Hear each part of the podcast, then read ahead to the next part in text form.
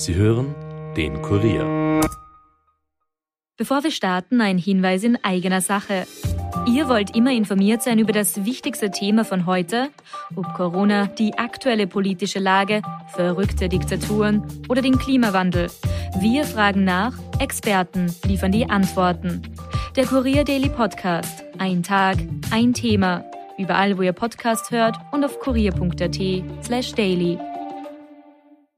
The first rule in investment is don't lose. And the second rule in investment is don't forget the first rule. Ziemlich gut veranlagt.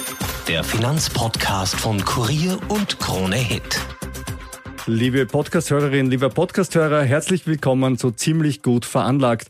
Bei mir im Studio wie immer der stellvertretende Leiter der Kurier Wirtschaftsredaktion, Robert Kledorfer. Hallo Robert. Hallo Rüdiger. Mein Name Rüdiger Landgraf und diese Woche haben wir ein Special für euch.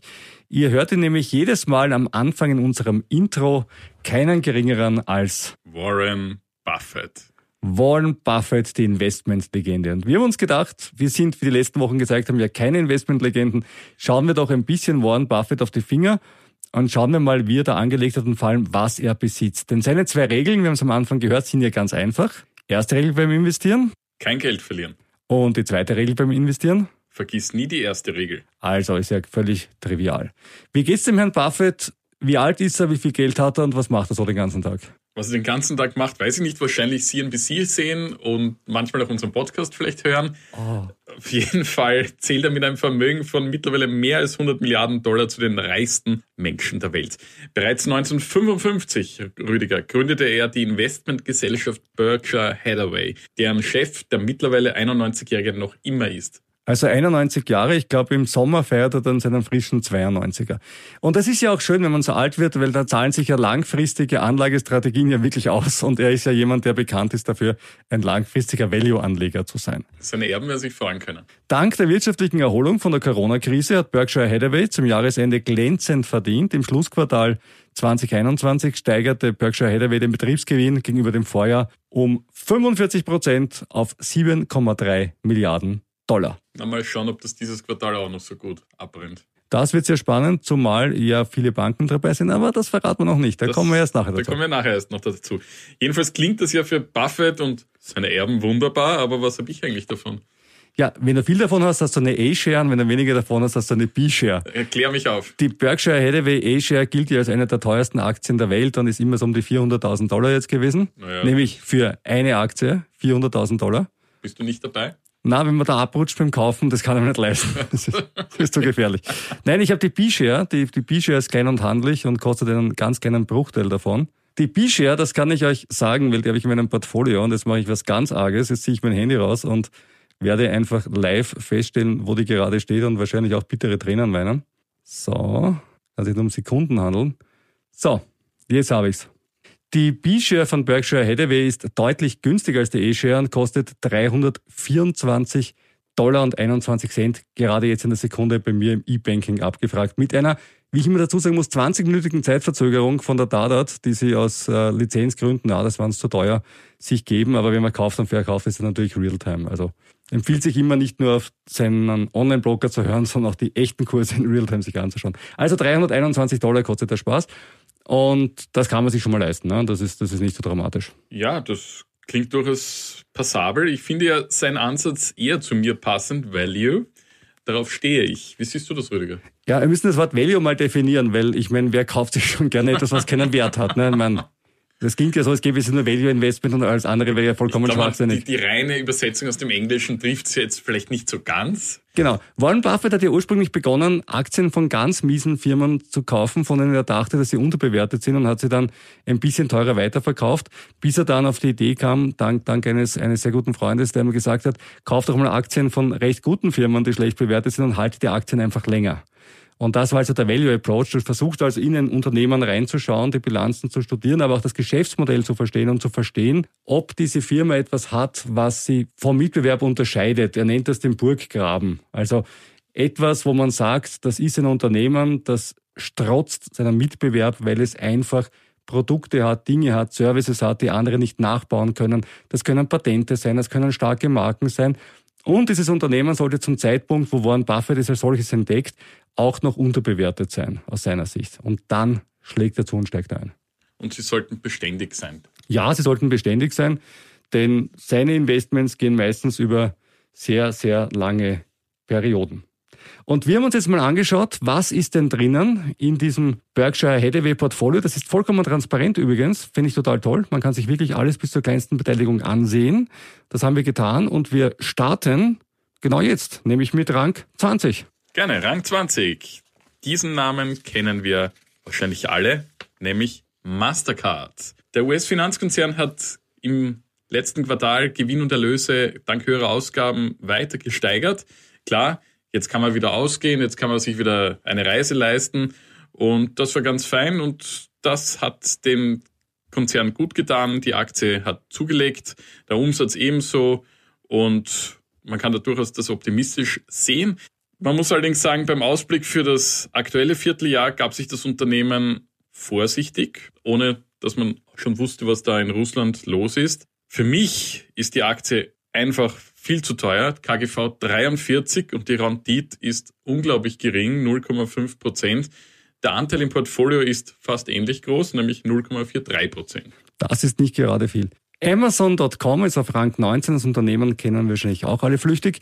Neben dem Internetversandhandel war Amazon in der letzten Zeit vor allem mit Amazon Web Services erfolgreich. Ursprünglich vor allem für Daten, Hosting und Cloud Computing. Mittlerweile bietet Amazon Web Services auch spezifische Lösungen für bestimmte Branchen an. Da geht es von Workflow-Optimierung bis hin zu Artificial Intelligence-Lösungen im Content Management.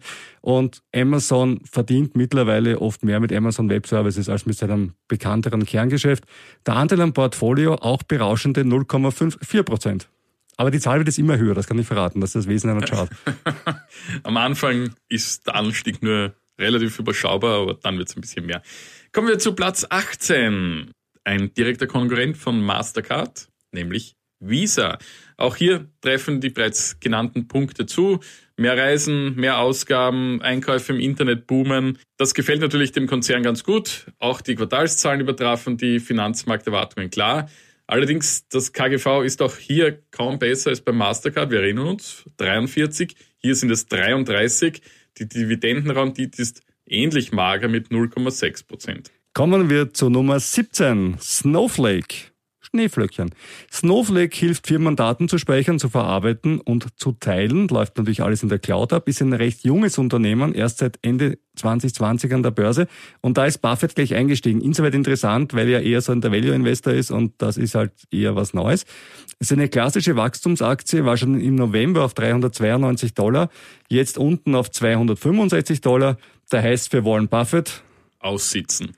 Genau, das kann allerdings besser als alle anderen. Und schauen wir mal, wie es wird. Der Anteil am Portfolio 0,63 Prozent. Ich weiß nicht, mit 91 weiß ich nicht, wie lange das noch aussieht. Das hat man mit, ein, das hat man mit 71 auch schon gesagt übrigens. Ja gut, ja, ich, ich vergönne es ihm. So mag er 110 alt werden. Kein, wir, kein, werden wir werden sehen. Wir kommen, wir kommen zu Rang 16. Rang 16, Liberty Media. Den Namen kennt man auch, wenn man nämlich gerne Formel 1 guckt. Nämlich Liberty Media ist ein US-Medienkonzern und dem gehört seit 2017 die Formula One Group, die für die kommerzielle Verwertung der Formel 1 zuständig ist. Zudem hält das Unternehmen Beteiligungen an Fernsehsendern, Zeitungen, Filmstudios und Digitalradios. Dividende wird leider hier keine gezahlt. Die Aktie legte immerhin in den letzten zwölf Monaten um 8% zu. Rang 15 Charter Communications ist ein US-Kabelnetzbetreiber, genau genommen der drittgrößte, hat natürlich jetzt massive Konkurrenz von Streaming-Services wie Netflix, Hulu, Disney und wie sie alle heißen, Amazon Prime. Die Aktie ist seit September um ein Viertel gefallen. Grund, es gibt ein langsameres Wachstum im Internetbereich, aber immerhin ein rascheres Wachstum im Mobilbereich, bieten jetzt auch sehr viel Mobil an, aber dort wiederum langsamer als von den Analysten erwartet. Dafür war immerhin ganz gute Umsatzzahlen. Anteil am Portfolio 0,75 Prozent. Nummer 14, der Kroger Company. Hat mir gar nichts gesagt, ist allerdings mit einem Umsatz von mehr als 100 Milliarden US-Dollar die größte Lebensmittelsupermarktkette und der drittgrößte Einzelhändler in den USA. Das Unternehmen mit Sitz in Cincinnati ist im Aktienindex S&P 500 gelistet. Die Dividendenrendite von 2% ist auch eher überschaubar, allerdings das KGV mit 10 ganz okay. Nummer 13 ist VeriSign und wir nähern uns der ersten Aktie, die 1% im Portfolio hat. Noch nicht ganz, wir haben 0,98% bei VeriSign. Wenn du eine Webseite haben möchtest, die auf .com endet, dann bekommst du die bei VeriSign und zwar nur dort. Also das ist eine richtig schönes Burggrabengeschichte. Also wenn du jetzt eine .com willst, kriegst du das bei VeriSign und sonst nirgends. VeriSign hat exklusiv den Vertrieb von .com, .net, .jobs, .edu und .gov damit praktisch ein Monopol. Und auch wenn VeriSign in den letzten Monaten wie viele Tech-Stocks runter ist, war der Rückgang im Verhältnis zu anderen Stocks relativ harmlos, nämlich gerade mal 10% Rückgang. Die nächste Aktie kennt man. Das ist ein wirkliches Schwergewicht, nicht bei Warren Buffett, aber an der Börse. Und das gibt es ja auch schon sehr lange, nämlich General Motors oder auch in der Abkürzung genannt GM. Der Autokonzern hält bekannte Marken wie Buick, Cadillac, Chevrolet oder GMC. Größter Absatzmarkt ist natürlich die USA und gefolgt von China und der EU. Allerdings gab es da auch schon mal schlechte News, nämlich ist gar nicht so lange her, denn der ehemals größte Autobauer der Welt schlitterte 2009 in die Insolvenz, hat sich aber inzwischen derappelt dank Chapter 11. Das geht in den USA ganz gut. Die Aktie ist mit einem KGV von 8 ziemlich günstig, sie zahlt aber kaum Dividende, hat sich auch im Vorjahr kaum bewegt und seit Jahresbeginn nach Erreichen eines Rekordhöchststandes seit Wiedernotierung aber deutlich verloren.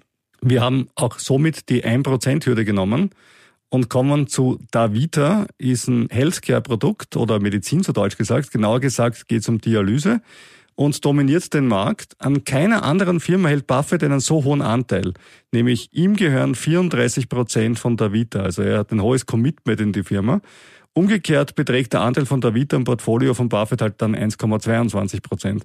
Das Kursgewinnverhältnis ist günstige 12,7, ist eine relativ stabile Aktie und die meisten Analysten, die ich mir angesehen habe, äh, empfehlen halten. Also schaut auch nicht so wie der Burner aus, hat aber über die Jahre eine sehr, sehr konstante Performance gehabt. Und jetzt kommen wir zu den großen 10 bereits. Auf Rang 10. Der Bank of New York Mellon Corporation ist ein weltweit tätiger Finanzdienstleister, der am 1. Juli 2007 aus der Bank of New York und der Mellon Financial Corporation entstand. Hat mir eigentlich gar nichts gesagt. Die Rendite beträgt 2,2 Prozent, das KGV 14,5. Ja, ganz okay. Man muss sagen, sie waren auch nicht sehr kreativ in der Wahl eines neuen Namens. Hey, wir haben zwei Firmen, wir machen den Namen doppelt so lang. Ist schon cool. kann man, kann man auch bringen. Warum nicht? Nummer 9, Chevron, eine US-Ölaktie, werden die meisten von euch kennen, die schon mal in den USA Auto gefahren sind, hat wie Energieaktien generell profitiert, aber besonders gut, denn Chevron ist seit September um 50 Prozent gestiegen, 3,8 Prozent Dividendenrendite und Buffett hat jetzt seine Anteile sogar noch aufgestockt auf 1,36 Prozent. Das ist nämlich der Anteil von Chevron am Portfolio. In Zeiten steigender Ölpreise wahrscheinlich ganz okay, diese Entscheidung. Nummer 8, wieder ein Finanzwert, nämlich US Bank Corp. Das ist ein Finanzunternehmen, ebenfalls aus den USA mit Sitz in Minneapolis, Minnesota ebenfalls im S&P 500 gelistet und ist immerhin die fünftgrößte Bank in den USA. Seit einem Jahr noch immerhin 6% im Plus, die Rendite 2,1%, KGV 11, ja, ganz okay. Wir kommen zu Nummer 7, zu Verizon. Verizon ist ein US-Mobilfunkanbieter, so wie bei uns A1 oder 3.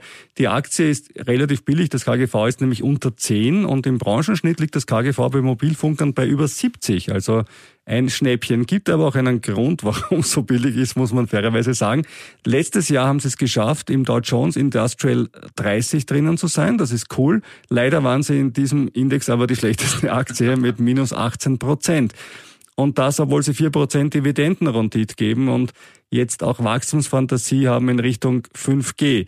Hans Westerberg in Schwede, der der Chef von Verizon ist, äh, der war vorher bei Ericsson, er nennt das Jahr 2021 ein Übergangsjahr und 2022 soll wirklich total super werden. Der Anteil am Portfolio bei Buffett jedenfalls 2,49 Prozent. Rang Nummer 6. Auch diesen Namen kennt man spätestens seit der Finanzkrise 2008, 2009, nämlich Moody's. Die Ratingagentur hat auch immer zu leichteren Zittern bei uns in Österreich gesorgt damals, wie es so aussah mit AAA und nicht AAA. Anyway, die Überschuss und die Ausschüttungen konnten in den vergangenen Jahren kontinuierlich gesteigert werden, so auch im letzten Quartal des Vorjahres. Die Dividendenrendite liegt bei 0,63 Prozent, mager. KGV 32,5, eigentlich auch zu viel. Interessiert mich nicht. Und der Anteil am Portfolio? 2,9 Prozent. Ganz genau. Aber immerhin schon 2,9, wir haben schon super gesteigert. Es kann nur nach oben gehen mit den Anteilen. Kraft Heinz wäre der nächste. Vom Philadelphia Aufstrich bis zum Ketchup. Ähnlich rot wie das Ketchup war auch die Aktie in den letzten Jahren. Ich weiß, dass ich jetzt super abgedroschen, aber ich musste ihn einfach bringen an der Stelle. Denn in den letzten vier Jahren ist der Standard Poor Index um 60 Prozent gestiegen. Und was hat Kraft Heinz gemacht? Sie sind etwa um 60 Prozent gefallen. Genau genommen um 56 Prozent. Kein Wunder, dass das Kurs-Gewinn-Verhältnis bei 11,8 jetzt relativ günstig ist. Das ist dem geschuldet, dass die Aktie so stark zurückgegangen ist. Die Frage ist, wie setzt die Inflation Kraft Heinz zu? Denn sehen wir doch eher die wertigeren, preisigeren Markenartikel im Supermarktregal. Und können Sie da Ihre Preise halten und Ihre Marktanteile oder wandern die Konsumenten von Philadelphia Aufstrich, Godiva Pralinen oder Heinz Ketchup zu billigeren Produkten ab nach dem Motto, Bieler sagt der Hausverstand, Hofer sagt der Kontostand. Warren Buffett ist zuversichtlich und der Anteil am Portfolio ist 3,53 Prozent. Nummer 4. Coca-Cola. Die Traditionsmarke. Was machen die? offenbar ein sehr gutes Geschäft. Die sind weiterhin super im Business, denn das Unternehmen hat die 60. jährliche Dividendenanhebung in ununterbrochener Folge bekannt gegeben. Also ein sogenannter Dividendenkaiser. Ein Dividendenimperator, würde ich hier schon sagen. Kann man, kann man sagen, ja. Seit dem Jahr 1920 erhalten die Aktionäre bereits eine Dividende. Und Cola plant Aktienrückkäufe in Volumen von rund einer halben Milliarde Dollar. Und die Umsätze sind weiter im Steigen und auch im vierten Quartal 2021 und auch der Nettogewinn hat sich deutlich erhöht und die Aktie ist seit einem Jahr mit bereits 24 Prozent im Plus. Das Kursziel liegt bei 65 Dollar. Vier von fünf Analysten empfehlen die Aktie zum Kauf. Die Rendite ist mit 2,8 Prozent ganz gut. KGV mit 25, na ja. Und für Warren Buffett doppelt so viel Anteil am Portfolio wie zuvor Kraft Heinz, nämlich 7,16 Prozent. Ja, und Coca-Cola auch so eine Burggraben-Aktie, weil die Brand halt einfach wahnsinnig stark ist. Es gibt eine berühmte Legende vom Geheimrezept, das im Tresor in Atlanta liegt und äh, das bewacht wird wie Fort Knox. Ja. ja. Ich glaube, wenn du Lebensmittelzulassung willst in einem europäischen Land, musst du sagen, was drinnen ist. Das ist der law. Also so geheim kann der Tresor nicht sein. Aber trotzdem, die Marke ist so stark und so cool, dass sie über die vielen, vielen Jahre funktioniert und das ist eine schöne Burggrabenmarke, glaube ich. Mhm. Wir kommen zur Nummer drei. Wir kommen zu American Express. Die Kreditkarte braucht man auch nicht vorzustellen. Schon Crow hat seine schwarze Amex besungen. Kanye West hat es sogar einen Song gewidmet. Es geht um die Centurion, also die wirklich coolste der Amex-Karten. 250.000 Dollar Jahresumsatz, 1,3 Millionen Haushaltseinkommen, 16 Millionen Haushaltsvermögen solltest du schon haben, wenn du eine Centurion willst. Aber wenn es sich knapp nicht ausgehen sollte, gibt es ja noch Grün, Gold und Platin. Wir können wahrscheinlich davon ausgehen, dass Warren Buffett eine schwarze Amex hat. Immerhin gehört ihm ein Teil der Firma und außerdem verdient er auch genug. Oder vielleicht gibt es sogar eine super geheime, super Blackjack, super Amex, die wir nicht einmal kennen als Normalsterbliche. Jedenfalls, Buffett hat Vertrauen in Amex und das ist eine echte Liebesgeschichte. Amex hat er erstmals 1963 gekauft um 94 Cent pro Aktie Jetzt ist Amex 184 Dollar wert. Das ist rund das 200-fache oder wenn man sich einen jährlichen Gewinn, eine sogenannte Annuität ausrechnen möchte, von 13 Prozent. Also unser Eins ist so, Robert, 7 Prozent, 8 Prozent pro Jahr, da sind wir schon glücklich und mit 5 Prozent sind wir zufrieden. Ne? Genau. Buffett hat dazwischen aber immer wieder auch Amex-Aktien verkauft und das Geld in andere Aktien gesteckt. Ein Fehler, na, wenn wir das machen würden, natürlich hundertprozentig, wir würden daneben greifen. Buffett hingegen hat statt 13 Prozent 19 Prozent Gewinn pro Jahr rausgeholt. Denn er ist im Warren Buffett. Aktuell macht American Express 7,5 Prozent von Buffetts Portfolio aus. Kommen wir zur Nummer zwei. Bank of America. Wieder mal ein Bankhaus. Die Bank beendete das Jahr 2021 anders als andere US-Geldhäuser mit einem überraschend sehr guten Quartal. Dank gestiegener Erträge und der Auflösung von Rückstellungen für Kreditausfälle verdiente das Institut 28 Prozent mehr als ein Jahr zuvor. Damit übertraf die Großbank die durchschnittlichen Erwartungen von Analysten und seit einem Jahr ist die Aktie 20 Prozent im Plus. Dividendenrendite 2 Prozent, KGV 13. Ja, warum nicht? Anteil im Portfolio Buffets 13,6 Prozent. So, lieber Robert, wenn du schon in der Schule Kopfrechenkönig warst, dann wird dir aufgefallen sein, dass alle bisherigen Beteiligungen knapp mehr als 50 Prozent ausgemacht haben. Also da fehlt ja noch ein bisschen was. Dazu kommen noch die Beteiligungen, die wir jetzt nicht dazu gesagt haben, die außerhalb der Top 20 sind. Das ist Internetanbieter E.ON, SiriusXM, äh, New Holdings, das ist eine Digitalbank, Activision Blizzard, Gamer Spieleentwickler, wird von Microsoft gekauft. Äh, StoreCap, eine Immobilienfirma, T-Mobile US, Global Life, Lebensversicherer, AppV, Bristol Myers Squibb, äh, Royalty Pharma, alles Pharmafirma, Stone Co., ein Fintech-Unternehmen und noch zehn weitere. Wenn wir die auch reinrechnen, kommen wir bis jetzt auf 52,4 Prozent von Platz 40 circa bis Platz 2. Bleiben 47,6 Prozent für eine einzelne Aktie. Was könnte das sein? Ja. Ich sehe was Rundes vor mir mit einem Stiel oben. Und die Franzosen sagen La Pomme dazu. Das wird doch nicht ein Apfel sein. Es ist Apple. Das Apple. Super Geheimnis, das eh jeder gewusst hat, ist gelüftet. Warren Buffett ist ein Riesenfan von Apple. Äh, Warren Buffetts Apple-Aktien sind um die 150 Milliarden Dollar wert. Begonnen hat er mit 36 Milliarden, als er eingestiegen ist damit und äh, letztes Jahr 775 Millionen Dollar an Dividenden bekommen.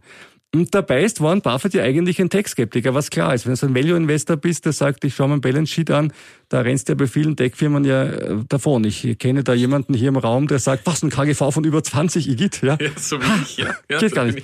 Und das macht Warren Buffett eben nicht. Er kauft auch sowas, ja. Hey, ich habe auch Rivian gekauft, ja. Ja, gut, das reden wir ein andermal weiter. Jedenfalls 2016 ist er eingestiegen, er hält 5% der Apple-Aktien, er ist ein großer Fan des Apple-Ökosystems, das seine User, wenn man es freundlich formuliert, immer bei der Marke hält und immer wieder absellt oder wie Kritiker sagen würden, ihnen immer mehr Geld aus der Tasche zieht und sie in einem Vault Garden gefangen hält. Das kann man von zwei Seiten sehen. Aus der Sicht der Fortress-Theorie, also des Wassergrabens, wiederum von äh, Herrn Buffett, natürlich Apple das super Beispiel naja, äh, ich weiß schon Apple und so, aber ich bin da halt schon drin und dann habe ich halt auch Apple Pay und Apple TV ist auch irgendwie nett und ah ja, iTunes habe ich dann auch dabei oder Apple Music, wie es jetzt heißt, und dann habe ich mir noch ein Abo genommen für das und irgendwie ist cool, dann haben sie eine eigene Cloud-Lösung und diese Apple-Fans, wie ihr merkt schon, ich bin nicht der riesen Apple-Fan als Produktanwender, lasse mich dafür schlagen, äh, Kritik bitte an ziemlich gut veranlagt at äh, kurier.at, aber das haut schon hin. Also wenn du mal drinnen bist in dieser, in dieser Apple-Wohlfühlwelt, dann offensichtlich lass du dich absehen und bist relativ preiselastisch. Also ihr merkt schon, ich habe ein Android-Smartphone, aber ein paar Apple-Aktien.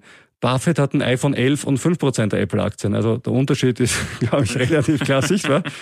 Gegenüber CNBC hat Buffett aber gesagt, und ich glaube, das hat er sonst über keine andere Firma gesagt, ich sehe Apple nicht als Aktie, ich sehe sie als unser Geschäft. Und das ist bei dem Anteil ja auch nachvollziehbar. Mhm.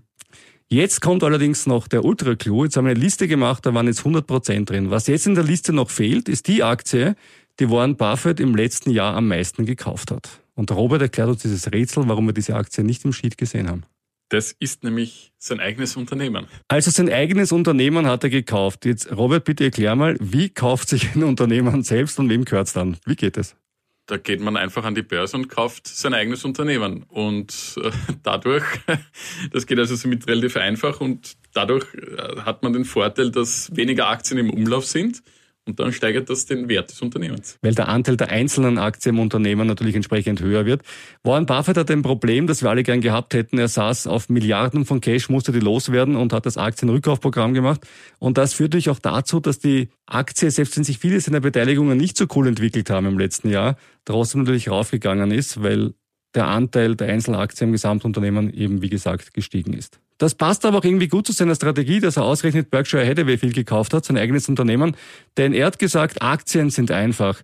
Man kauft bloß Anteile an einem großartigen Unternehmen mit höchst integrem und fähigem Management für weniger als seinen inneren Wert.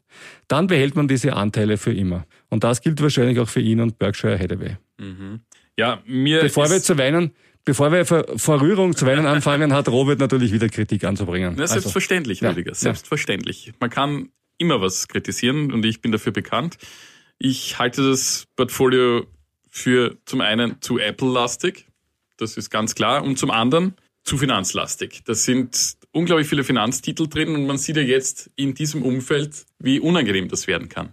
Also im einen Punkt bin ich bei dir. Also das Wort Portfolio ist an sich auch schon sehr grenzwertig dafür. Ich würde es schon als Apple, Apple Plus bezeichnen. Also bei jedem Investmentfonds würde das auf keinen Fall durchgehen. Ja, Apple Plus. Es hat gut funktioniert in der Vergangenheit und Apple ist gut dabei. Ich glaube, er schaut sich auch vieles andere an. Also ich glaube, es liegt nicht daran, dass die Fantasielosigkeit da ist, sondern Apple hat tatsächlich auch die Performance gehalten, die er in diesem Unternehmen gesehen hat. Was die Finanzsache betrifft, ja, in einer mittelfristigen Perspektive wahrscheinlich ein bisschen ja und langfristig wahrscheinlich wurscht. weil langfristig haben die Finanztitel immer gut zugelegt. Wenn du das Portfolio so analysierst und sagst, was passiert in den nächsten drei, vier Monaten auch äh, angesichts der aktuellen politischen Ereignisse, gebe ich dir recht, würde ich wahrscheinlich mich nicht trauen, so einen hohen Finanzanteil im Portfolio zu haben. Aber Buffett hat wirklich bewiesen, dass er viele dieser Krisen eigentlich relativ locker ausgesessen hat. Müsste dir nicht gefallen. Und da einfach durchgetaucht ist. Und ich sage einmal so, der Wert von Bankaktien heute ist sicherlich zum Einsteigen attraktiver, wenn du halt auch den Horizont hast, das wirklich über längere Zeit zu betreiben. Das hat er auch gehabt. Und wir wünschen es ihm auch in Zukunft, trotz seiner 91 Jahre und mittlerweile acht Monate oder so. Toi, toi, toi. Ja, das war's für dieses Mal. Wir hören uns nächste Woche wieder. Dann sind wir ganz sicher nicht so reich wie Warren Buffett. Aber sicher weiser.